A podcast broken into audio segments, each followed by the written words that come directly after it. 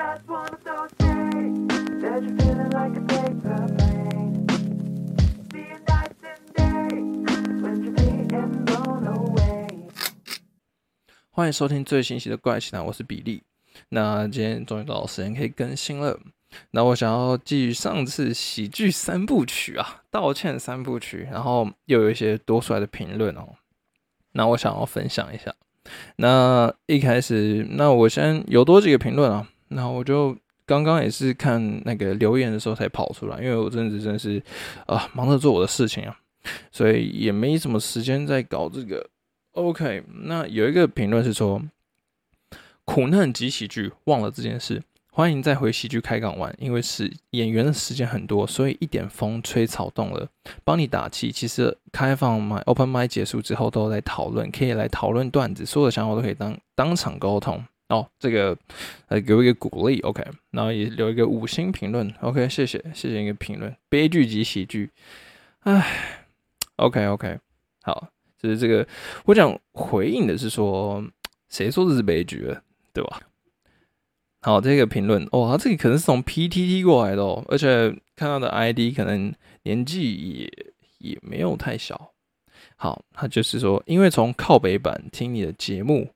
哦，来听我的节目。他身为喜剧观众，觉得能够在 Open Mind 的舞台上表演都值得尊重。他刚听完我的 Pocket 喜剧三部曲，他的感想是：哦，还有很多感想，哦，十个感想，哎，天哪，在写在写学习单吗？OK，他第一个是说接触喜剧，我讲重点啊，就是呃，我不会哦，我接触喜剧，我这样的想法，我不是第一个，也不是最后一个。他有看过有人上来就直接喷的，就像是我第一集说的。OK，第一个。第二个是说，他忘记我的言语评判的距离哦。哎，也别忘了，我自己也是表演者，也会受到批评。我也是当天的 open mind 表演的一部分。OK，好，这个我在 podcast 也说了。第三个是他还没有找到一起，可能还没有找到一起努力，呃，一起努力的喜剧 partner。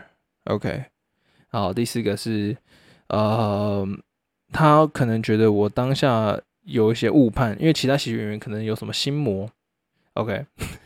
好，第五个是那个他说，呃，单口喜剧，呃，表演跟编导都蛮难的，需要一点时间跟功夫。OK，好，第六个是对于喜剧演员的帮笑，如果太夸张的话，会影响特效化的准度。有些主持人应该会破点，或者是让其他演员也 roast 机器，应该是罐头笑声啊，会破哦，不是破点，点破，或是其他演员会 roast 机器。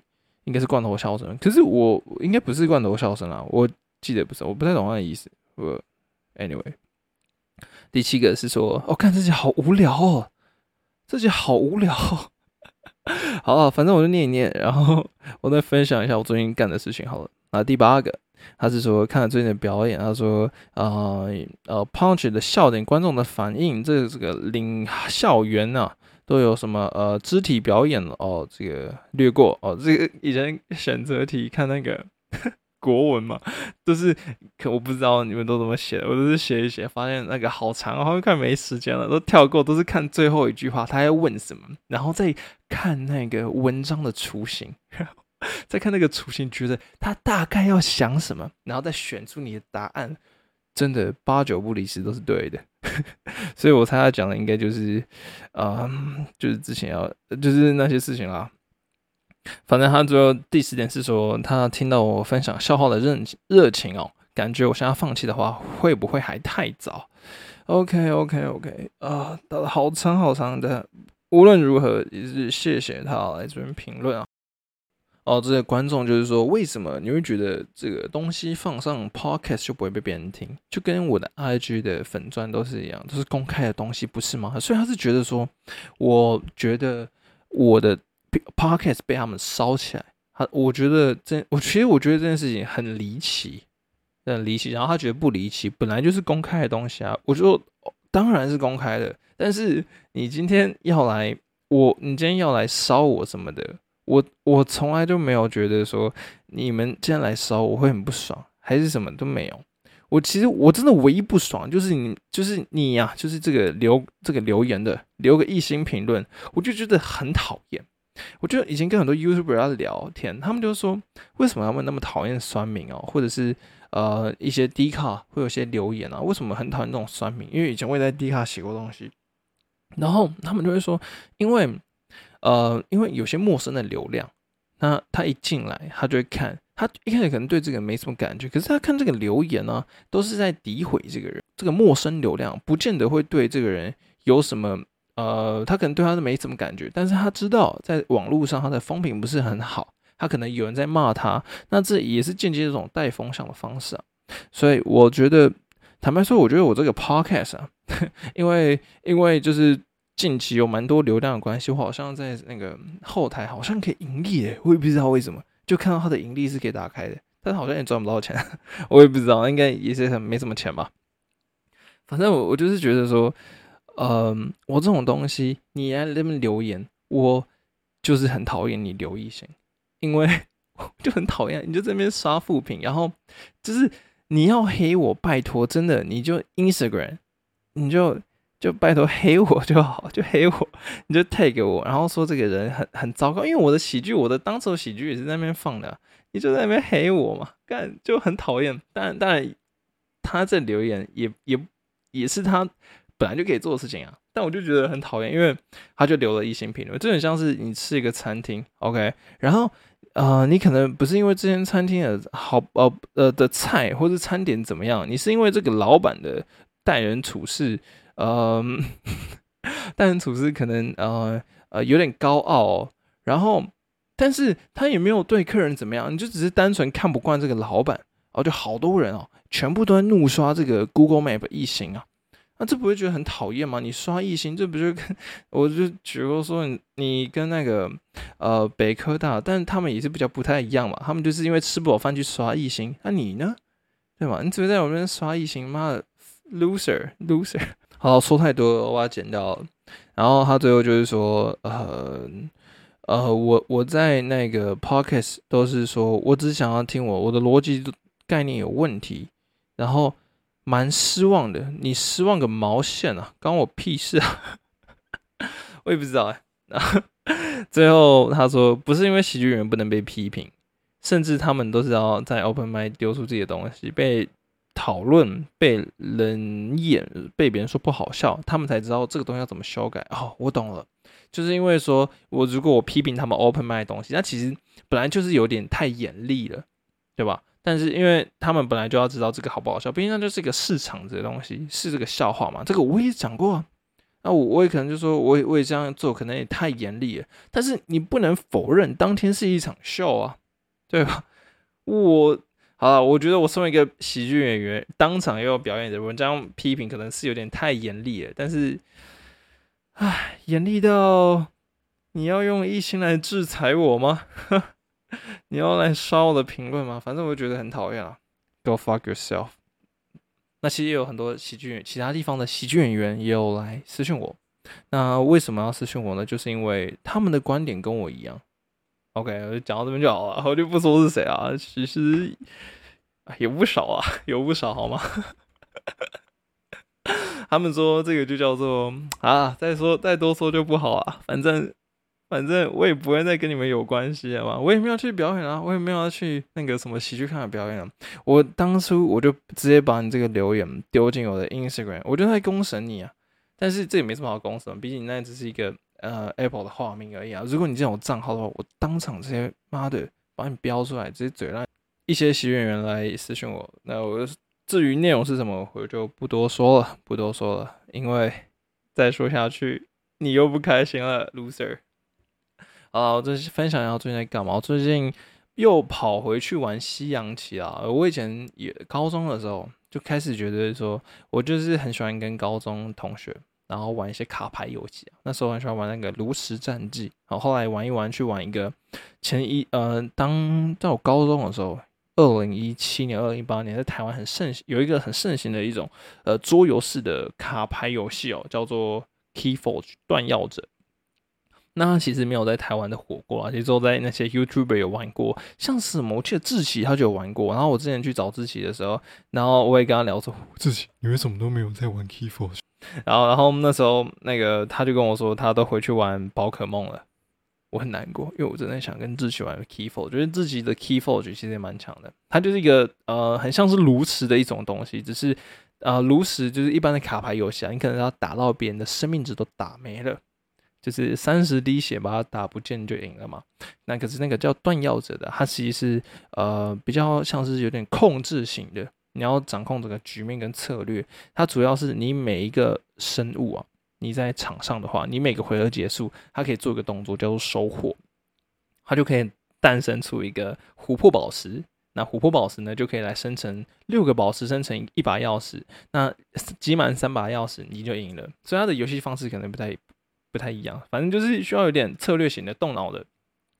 那时候玩一玩，我就想说，哎，好像没有玩过西洋棋，毕竟台湾的西洋棋也不是很红。我那时候看了规则。然后就是盲下，现在看起来是盲下。当时的时候觉得，哦，这一步，嗯，这一步很阴狠狡诈。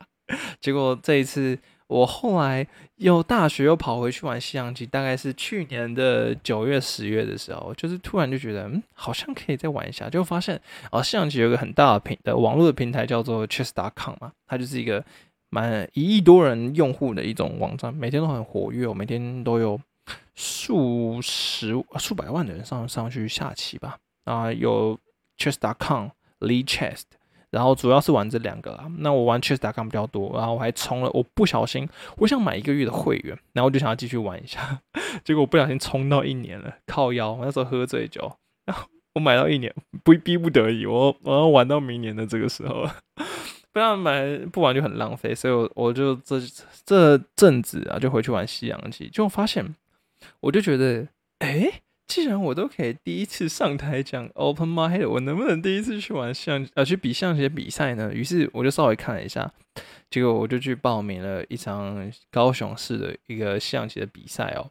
那因为我是没有任何的初学者，然后我的段位的那个组别是蛮低的，它叫做乙组啊，中级乙组，它可能是呃初学者的组吧。然后还有什么幼稚园的组，然后是中级乙组，那个是给高中以上。然后你你就是初学者或者没有起立证明的人。然后再厉害一点的话，可以到甲组、乙组、甲组。那甲组再上去就是段位组啊，段位组就是真的就是台湾应该算是顶尖的了。那不知道这次去比赛，大概是十月中的时候去比赛吧。那我后来就是慢慢的在网络上学一些，真的要开始学起了，但是。在 Chess.com 上学棋最快的方式就是跟别人下棋嘛，但是我就不想要，就是我就是很没有基础的人，我觉得，呃，我想要去下棋，一边学还是一边被别人虐，我就觉得那个感觉不是很好，所以我就在下电脑电脑棋。那 Chess.com 有个等级分，就是象棋有个等级分啊，它就是大概是从。零或是两百五到极限，例如说现在的西洋棋的棋王叫做挪威的叫 Magnus Carlsen，他是大概是呃国际棋联可能到两两千八百多分，因为每一个棋联它的等级分就是不太一样，所以你的等级分的高低你要依据那个你的。上面是谁？如果你是国际棋联的等级分跟 Chess.com 的等级分，那还有另外一个平台叫做 Lee Chess，Lee Chess 也是一个线上的呃 Chess 的平台，象棋的平台。那你的等级分也有不呃差不多都是台呃世界人们的极限哦，差不多就是呃就是两千到两千九到三千三吧，差不多。因为世界级的就是 Magnus，他就是在那个阶级，然后。呃，有一个中村光，他是一个日裔美国人的象棋选手，他也是差不多，也是都是世界也是前三名这样轮来轮去。然后我就一路一路下，一路下，下到大概在 Chess.com 的等级分的电脑的阶级，差不多是一千四到一千六之间哦。那我就觉得，哇，一千四到一千六，原来我的实力差不多到这边啊。但是距离就是象棋有很多头衔啊，什么。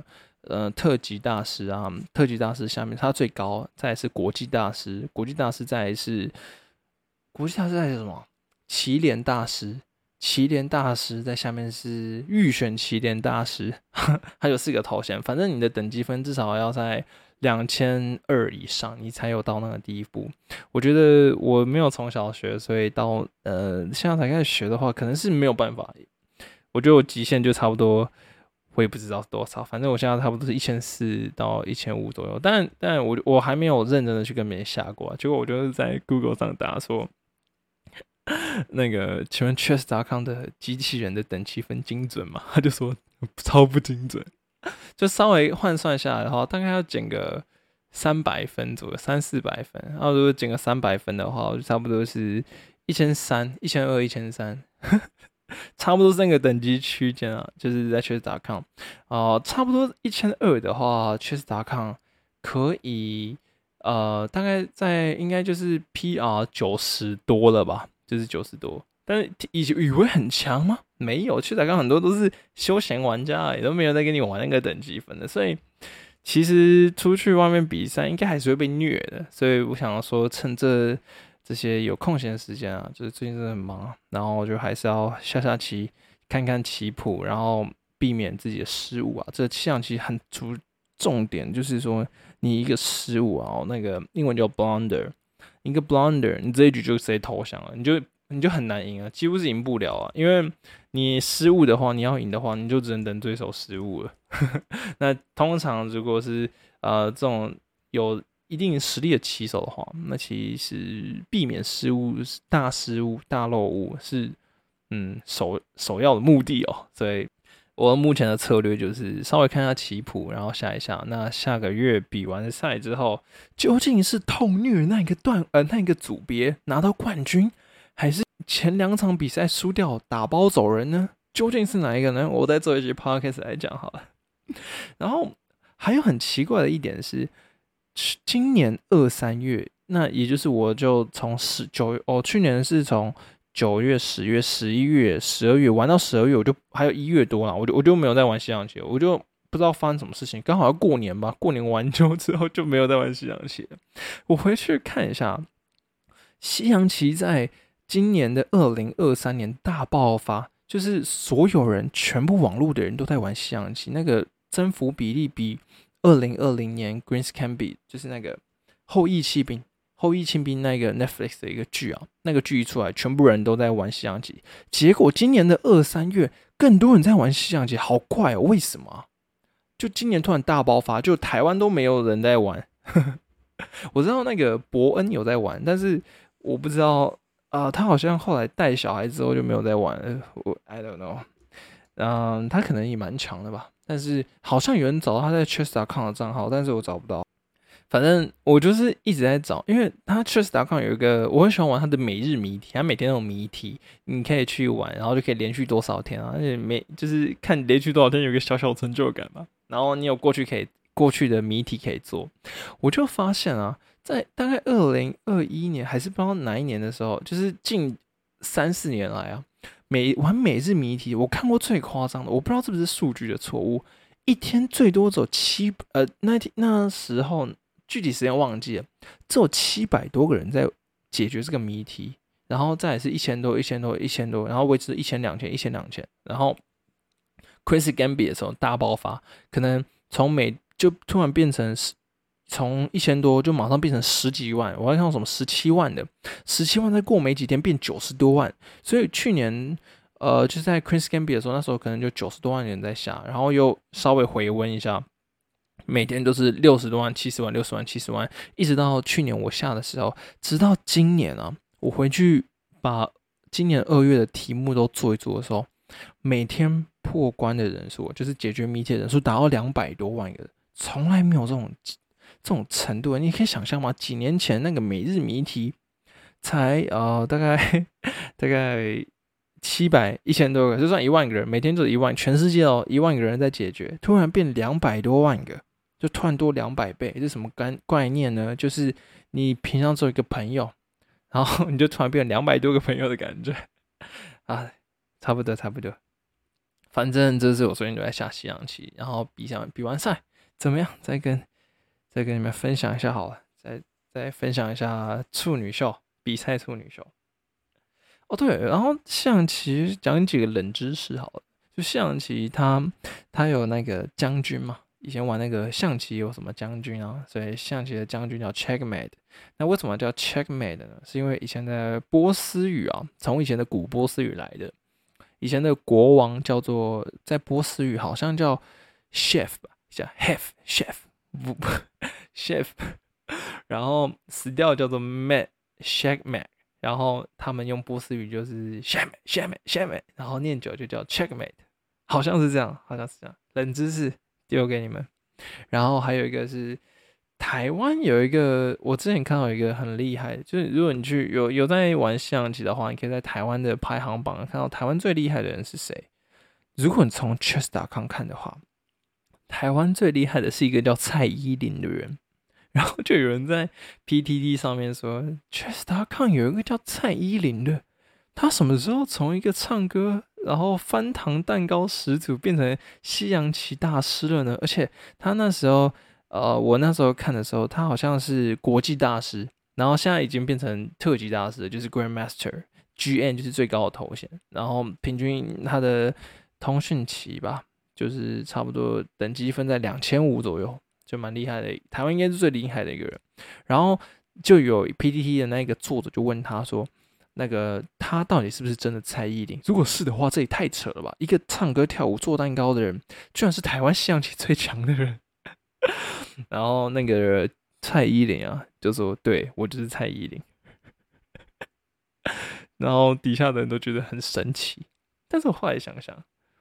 居然他是唯一一个台湾籍的 Grandmaster GM，那我只要找台湾的 GM 是谁就好了。于是我在 Google 上找，靠，就看到一个新闻，就台湾有一个男的，然后他就是在今年的时候就生成，呃，今年年底吗？呃，去年年底吗？不知道什么时候就生成特级大师。然后我想说，干，那就是他了。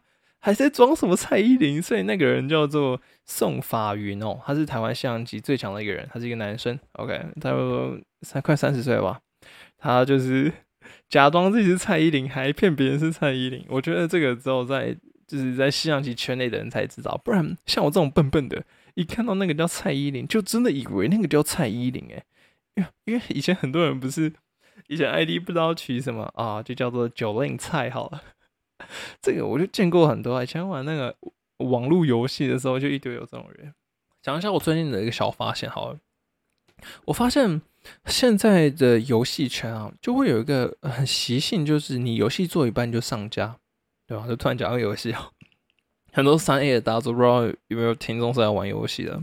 那我在玩游戏，我是蛮常玩三 A 大作，但是也是玩自己喜欢的。很多游戏或是发行商都会遇到一个问题，就是。呃，可能要公司的财报的问题，然后就可能乱做什么的，然后他就上市，然后卖赚钱，然后再剥皮玩剥玩家的皮养套杀，这样之后呃过一两年游戏就收掉。很多手游都是这种模式，那很多像三 A 的游戏也差不多是这样，也然后也没有全部啊，但就是比较然后游戏是可以讲好深哦，还是我来分一集来讲这个。最近还有什么博德之门，一个更屌的游戏。反正就是很多游戏都是想要做快，然后赚快钱。可是我就觉得啊，其实真正一款好的游戏，真正能够赚钱的游戏，其实你要把它做得很好。那这个好是怎么好的呢？就是你你要去满足玩家的胃口。那那如果是以一个资方的角度来看的话，如果是呃就是随便做，然后只是想要圈个钱，就跟一般的手游一样，你确实可以赚到的钱，这个钱可能。可能会大于你把一个游戏做好的钱还要呃赚的钱还要多，什么意思呢？就是简单来说，就是你随便做，然后就骗骗粉丝，这个赚的钱比较多。可是我觉得并不是如此，虽然财报是这么如此，但是比起做好一款游戏，那个口碑、那个玩家，那一整个呃呃口耳相传的程度啊，那是会让。玩家去改变这间游戏公司的看法，这对整个，这对整个游戏的信，呃，游戏公司的信任度啊，整个世界的信任度都是，呃，那个水准是无形的在提高的。它是养出一批很死忠的粉丝。好，简单来说，我觉得这个跟电影很像。我最近看了一部电影，叫做，它是 Jennifer Lawrence 演的，叫《真爱玩很大》吗？反正就是一个 B 级片，然后珍妮佛·罗伦斯有有在里面露点这样，可是我就觉得，为什么 Jennifer Lawrence 已经是一个奥斯卡女主角得主了，她还要再演这种 B 级片？很明显嘛，赚钱嘛，对吧？赚钱，钱多就来了。确实，那一部片的票房放到现在来说，确实是很可观啊。可能也有个我忘记了，可能有一亿到两亿美金左右，一个 B 级片来说是很屌的成绩了。可是呢，这真的是一个很好赚钱的方式吗？我觉得我并不这么认为啊。像是最近的《奥本海默》跟《芭比》这两部电影，很明显，《芭比》赚的钱已经赚了破十亿美金了。它确实是搜刮了很多钱。《奥本海默》呢，它可能呃，最终全世界的票房可能三四亿美金哦。可是呢，你会想想看，收听影视的人，是爱电影的人，或是电视上呃电视上电视台的播电影的人，买那些版权费的人。你真的会愿意去买芭比的 DVD 呃芭比的蓝光来收藏吗？不会吧，因为蓝光也是站在电影也是一部分片商的一种收入哦。那一定大多数的人全部都是去买奥本海默嘛，毕竟它是一个值得收藏的电影，而且这部电影就是一部就是一部好的电影啊，是值得流传很久。然后这一些呃历久不衰的电影，我们是会无时无刻都拿回来去看，因为可能。可能过没几个月或是一两年之后，又会重看，在电视上，电视上看到这部电影的时候，就会继续看下去。那在这些电影更值得，就是收视率变好，还是各种方面，或是呃，大家更认识这个片商，更认识这个导演，那我们就会更喜欢。例如说诺兰嘛，我们就会以后他的电影，我们就会更花钱去买票去看这部电影嘛。就是我觉得游戏还有很多事情都是这个样子，就是很多的厂商啊就觉得说赚钱这个是很重要，那也是因为当下的财报是财报是很好看了，收入好，什么都好都叫做，可是这个风头过去了，谁还在讨论这个？好，就差不多是这样了，就是有空再讲一集。我觉得很多东西就是这样啊，电影是这样，呃，书是这样，对吧？游戏也是这样，游戏很多这样。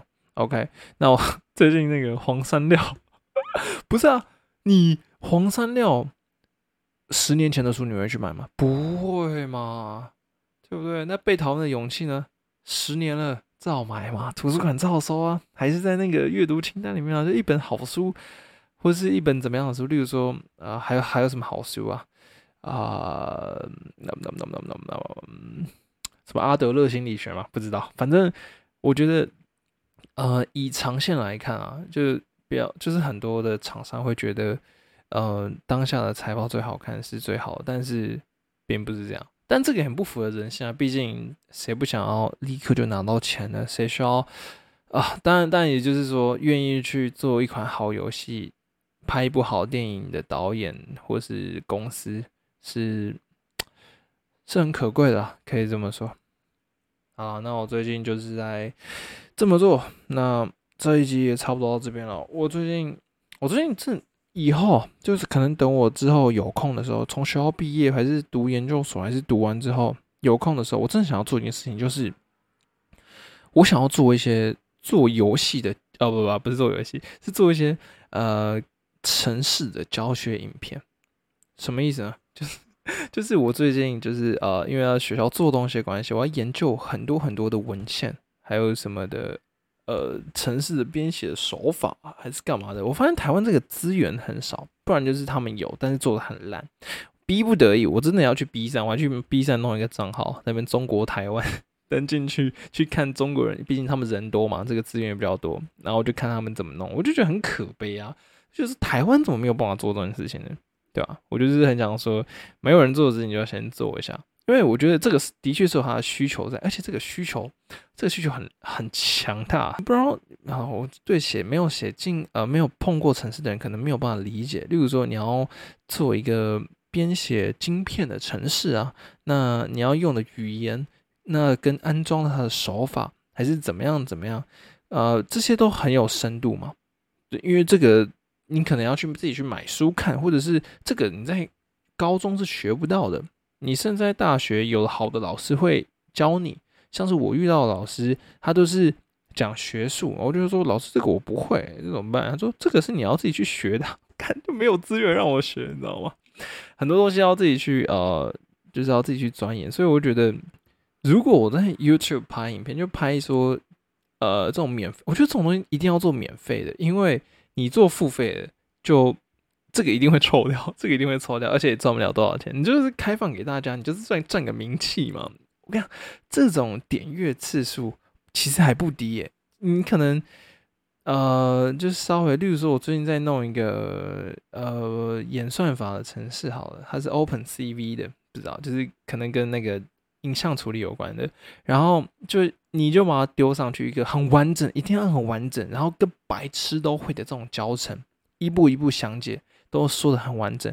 我保证那个点阅次数，哦，这个可能连国外的都会来。你讲中文，可能连国外都会来听哦，因为你只要看他的操作嘛。对吧？你再上个英文字幕，我操，这个 点阅可能破百万，我觉得这绝对是有可能的，而且会去看点进去那些影片的。例如说，你今天看娱乐影片，点进去只是想要看一些消遣、打发时间，可是会点进去看的人，例如说有十万个人点进去，至少有九万五千个人都是很认真的想要去安装那个东西，或是想要去学那个东西才去看你的影片的。所以那个你一个 view 的那个的价值啊，远远比。看一个娱乐新闻的 view 的价值还要高，所以说不定不是都说什么那个 YouTube 的 CPM 嘛，就是说你每千次观看可以赚到多少钱的一个指标，那个财经相关的都赚很多钱。我觉得这种做教程的，你就免费丢给大家看，你也可以成为 YouTuber。我会不会自己这集上传之后就开始很多人在做这个？啊，其实这个也是有很大门槛啊。就我我尝试想要做，一下发现，干我还是先看别人怎么做好了。好，这集就差不多到这边了，就随便录一下，随便录一下。最近有空的时候，下次有空再更新好了。就我等西洋棋比完赛的时候，再啊再报告一下，究竟是我屠杀整个组组别，还是我拿一个参加奖状回家？我已经付了六百块报名费。好了，拜拜。